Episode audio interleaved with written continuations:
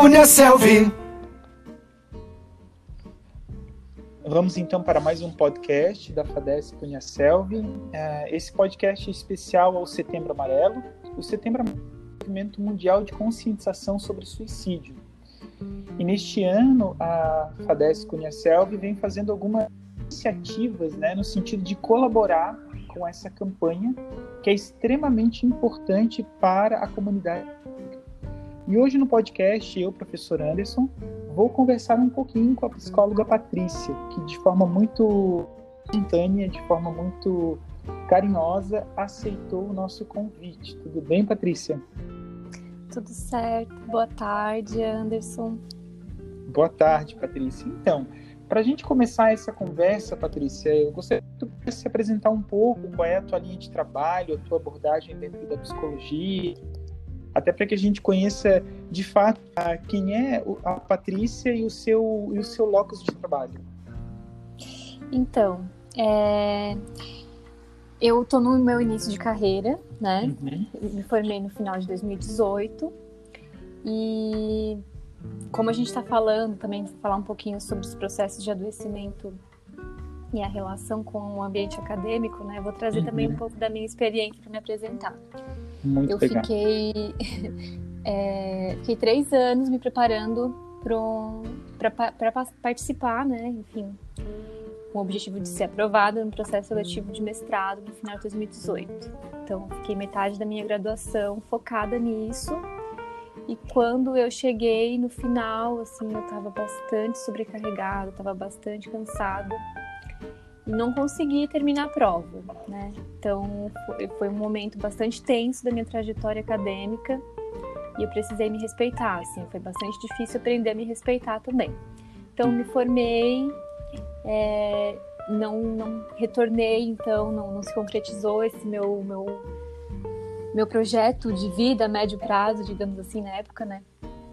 Mas passados alguns meses, é, fiquei sabendo de um processo seletivo para residência multiprofissional em uhum. saúde mental e atenção psicossocial. Então, uma perspectiva é, de formação, assim, de especialização, né, em saúde mental, que não é focada em é, na psiquiatrização do sofrimento, digamos assim, né? Perspectiva antimanicomial, de escuta dos sujeitos, processos de subjetivação. E aí é nesse espaço que eu comecei a minha, minha carreira, no começo do ano passado, então. E trabalhei, iniciei a minha residência no Núcleo de Prevenção das Violências e Promoção da Saúde, que é um serviço do SUS é, em parceria com a instituição, a universidade em que eu faço a residência hoje, né?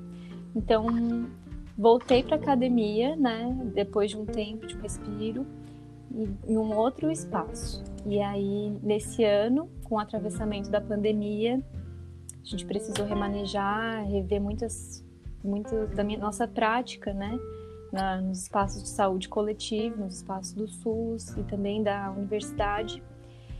Então, nesse ano eu tô em algumas frentes mais focada em trabalho remoto e aí eu faço acompanhamento de algumas, algumas acadêmicas, né, algumas discentes da universidade, nessa proposta de oferecer um espaço de escuta como uma estratégia de permanência estudantil. Continuo trabalhando também com o Nuprevips, né, com estratégias de prevenção de violência, mas de forma remota. E agora também é, entrando num outro serviço para finalizar esses últimos meses, vou trabalhar também com os processos de adoecimento é, relacionados ao trabalho. Então, mesmo depois de formada, né, a minha relação com a academia ela permanece estabelecida e então estou nesse meio não só como psicóloga, mas também como alguém que que se atravessa, né, que é atravessada é, por todos esses fatores que muitas vezes nos fazem sofrer, né? Legal, Patrícia. E tu trazes uma coisa muito bacana, é, essa ideia do movimento antimanicomial, que de fato ele, ele busca não só organizar, mas transformar os serviços psiquiátricos, né, na América Latina. E tem uma coisa que me chama muito a atenção no ambiente acadêmico, e já entrando um pouco até nas questões que a gente vai aqui nessa tarde, é de como a gente pode olhar o sintoma na cultura, propriamente dentro da psiquiátrica, né, como tu bem falas, né? E quando a gente olha o sintoma na cultura, a gente vai percebendo que cada vez mais são atribuídos estereótipos, né? As pessoas que sofrem com ansiedade e depressão, na é verdade. É... E aí, dentro desse teu trabalho, né? Esses estereótipos atribuídos às pessoas que sofrem com ansiedade e depressão, eles são reais? Tristes, sozinhas, pessimistas, de fato, são as pessoas que sofrem, sofrem com então, eu achei essa pergunta assim bem provocativa, né? E não existe uma resposta breve. Porque se a gente for pensar é, nos estereótipos como uma padronização, uma generalização, né? Como esses conceitos pré-concebidos do sofrimento do outro, então podem sim ser reais, como podem não ser, né? Então, quando a gente está falando sobre é, a depressão, sobre a ansiedade, sobre a loucura, sobre, enfim, qualquer outra, outro tema aí, é, do campo psi, né? Eu, é, é, importante a gente pensar que são produções desse discurso psi, psiquiátrico, uhum. psicológico uhum. também. Então, quando a gente nomeia o sofrimento de outra pessoa, a gente não consegue fugir né, desse, desse padrão, desse estereótipo. E aí é muito importante a gente pensar né, em saúde mental que quando a gente vai diagnosticar, a gente vai estar estereotipando essa pessoa para poder trabalhar com isso que vem pela narrativa do sujeito. Então a gente uhum. tem que a gente vai ter que é, estereotipar para tornar inteligível, digamos assim. Então é algo que a gente nesse campo precisa tomar bastante cuidado, porque senão fica é, essa, esse nome pelo nome, um nome vazio, né? E aí a ansiedade, é, ela é ela é algo que a gente precisa, ela tem a sua função na nossa sobrevivência, né? ela é necessária em muitos sentidos. Ela não é da ordem do, patológico, não é necessariamente né, um transtorno, enfim, no campo da psiquiatria, grosso modo falando, né? É, ela vai se configurar como um transtorno de ansiedade, que são alguns tipos que são catalogados no manual, que é importado também, que vem lá é, tem um pensamento, enfim, tem é, bem norte-americanizado, assim, Sim, né? sônico. É, a gente pode falar, então, que se configuram como algo, assim, da ordem de um adoecimento pelo aumento da ansiedade, sua manifestação, intensidade, uhum. ocorrências de crises, enfim. É, e aí a depressão também, ela fala de um outro grupo, mas que né, são sintomas, são sinais muito definidos, específicos, tem muitos critérios, né, que precisam ser definidos, assim, para se chegar à conclusão de que o sujeito ele está passando por um episódio depressivo e vai ter as suas especificidades, né. Então, é, a gente precisa sempre escutar né, o sujeito e um trabalho numa clínica, assim, né, numa, numa, esse trabalho assim, de, de escuta e manejo da situação como que o sujeito narra a si mesmo e o que ele sente. Então eu prefiro falar de um sofrimento, né? E, e que isso pode sim ser marcado por, por ansiedade, por depressão, por qualquer outro quadro, né? Mas que isso muitas vezes não, na maioria das vezes não vai ter um grande efeito na vida do sujeito, nomear dessa forma, né? Uhum. Mas como que a gente vai escutar isso, sim? Perfeito colocação, uma das questões que eu aprofundei no mestrado e no doutorado, na área de, de, filosofia da mente, foi literalmente essa posição de como que o sintoma e até mesmo a queixa do sujeito se constitui dentro da cultura do sujeito. Quando a gente trabalha muito com essa ideia de que um determinado manual é constituído, né, categoricamente dentro de uma cultura, nós já estamos excluindo aí o sofrimento de alguns sujeitos, né? Então, é, esse teu olhar assim foi muito importante nesse momento, extremamente sensível, sobretudo quando a gente fala do campo universitário, né? Sobretudo quando a gente considera o sofrimento emocional vivenciado pelos universitários nesses últimos meses, né? Que de fato é, olhar para esse sofrimento é olhar também para a condição emocional e a relação que esse sujeito tem, por exemplo, com o ambiente. Então, é quase que impossível a gente olhar para o sujeito, não, não considerar sua cultura e o ambiente esse sujeito está para a gente poder de fato conceber que sofrimento é esse juntamente com ele, né? E tem um relatório, até queria trazer essa conversa, um relatório da da FONAPRACE. A FONAPRACE é o Fórum Nacional de Pró-Reitores de Assuntos Comunitários Estudantis. E nesse relatório, é, quase metade dos estudantes universitários queixou-se de sofrimento emocional vivido nesses últimos 12 meses, né? Aí eu trago agora como questão para a gente poder pensar um pouco emocional com o ambiente acadêmico e se ele tem, Patrícia, de que forma? É, com certeza, sim. E aí eu estava tentando assim pensar como, como trazer isso, né? Como uhum. falar, como colocar isso. E aí eu pensei em duas grandes categorias. Eu acho que a gente pode pensar é, de um sofrimento, né, é, relacionado a esses moldes de produção da academia uhum. e desse sofrimento também que é que se dá pelas relações de poder nas instituições, né? Então é, academia, né? Quando a gente entra na academia, a gente tem uma expectativa e enfim, a gente não sabe, né, o que, é, o que vai ser. E, muitas vezes, assim, esse espaço que deveria ser de, de, um importante espaço, né, no nosso processo de constituição como sujeito, ele se torna um espaço de assujeitamento, né? De descaracterização daquela pessoa que entra e aí logo em seguida já é atravessado por essa violência, por não poder produzir, né, é, sem ser num, num dado é, determinados moldes, assim, né? Uhum. E, e aí vem sobrecarga, vem estresse, vem esse modo de ensino institucionalizado, né? Que limita, que não é inclusivo. É, também é, assim, as violências de várias ordens, aí, principalmente psicológica, né? Como assédio moral. E são formas múltiplas né, de descimento. Então, de novo, é preciso escutar a pessoa e saber do seu contexto. Sim. E aí eu fico pensando na, na diferença né, é, que existe entre as formações. E aí, se a gente pegar, por exemplo, a formação em medicina, que é extremamente violenta, principalmente com as mulheres, né, é uma forma diferente de violência que está nesse espaço né, do que das formações em engenharias, por exemplo. É, eu nunca escutei, assim, na minha graduação em psicologia, por exemplo, que uma, uma professora nunca falou, nem para mim, nem para nenhuma outra colega em sala, na frente de todo mundo, que ah, eu era burra, eu não conseguiria emprego em nenhum lugar. E isso era algo que estava é, constantemente, assim, posto no cotidiano de uma amiga minha, que tava, também estava na graduação na mesma época, e que ela estava cursando engenharia, né, uma engenharia. E, e era, era, muito comum os professores falarem assim: ah, Fulana tirou um na prova. Isso aqui tu é burra, tu não, tu não vai conseguir, tu tem que desistir. Tenta fazer, sei lá, faz qualquer coisa, faz um técnico que tu não perde teu tempo, porque tu não vai conseguir emprego.